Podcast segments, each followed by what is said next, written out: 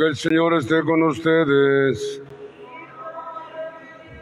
Lectura del Santo Evangelio según San Mateo.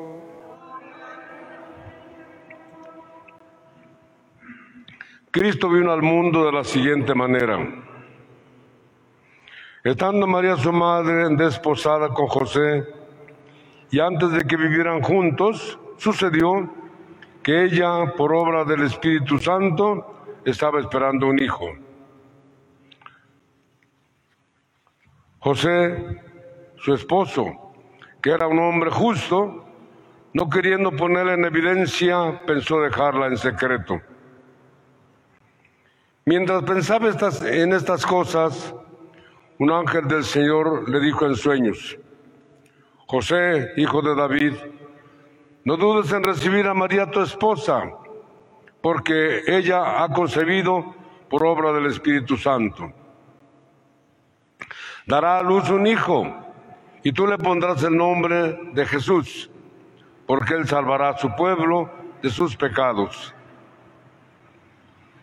Todo esto sucedió para que se cumpliera lo que había dicho el Señor por boca del profeta Isaías. He aquí que una virgen concebirá y dará a luz un hijo, a quien pondrán el nombre de Emmanuel, que quiere decir Dios con nosotros.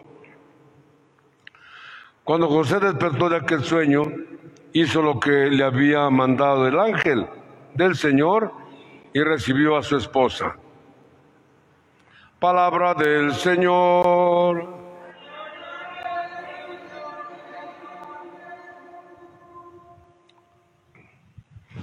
¿Están huérfanos?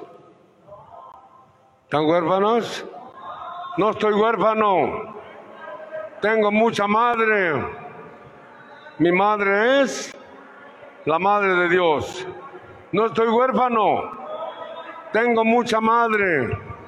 Mi madre es la madre de Dios. Hace 400 años que esta bendita imagen se quedó en Oaxaca. María, a lo largo de la historia, o mejor, sí, siempre ha ido abriendo el camino para la evangelización. En Caná de Galilea hace que Jesús adelante su presentación. Hijo, no tienen vino. ¿Y qué nos va a ti a mí, mujer, si somos invitados? Hagan lo que les diga. A ver, pues, pues ni. Sí, mamá. Y convierte el, el agua en vino. Vamos leyendo el Evangelio y nos encontramos momentos, no, no anda ahí de exhibiéndose, sino momentos especiales, cuando Dios le pide presencia, hace presente. Y cómo es bonito ponernos a, así, ponernos contemplativos. ¿Qué sería del mundo sin María? ¿Qué sería del mundo sin la Virgen María? No existiría este orden de cosas. Gracias a ella, el Dios, el Dios invisible, que antes se presentaba pues en sueños o en imágenes, en, en personajes Abraham se le presentó de una, este, mira, ve el cielo, yo soy el Señor. Cuenta las estrellas si puedes, así de numerosas será tu descendencia. Después a Moisés, ¿cómo se le presenta? En la zarza ardiendo y le habla. A Jacob se le presenta peleando con él hasta quebrarle una pierna. A Abraham se le presenta en aquellos dos personajes bajo la encina de Mambré que llegan a, llega a visitarlos, pero no se dan, no lo veían. María hace posible, María hace posible que Dios se haga visible, que lo podamos ver en Jesús. Jesús se hace hombre gracias al sí de María. María, vas a concebir a luz un hijo. Yo ya decidí permanecer virgen Bueno, eso decidiste tú, pero Dios te pide que seas. Ah, si, si es así que es, yo soy la esclava del Señor, que se haga en mí lo que el Señor diga. Y, el, y, fue y quedó, quedó embarazada del Hijo de Dios. Después nos lo traen.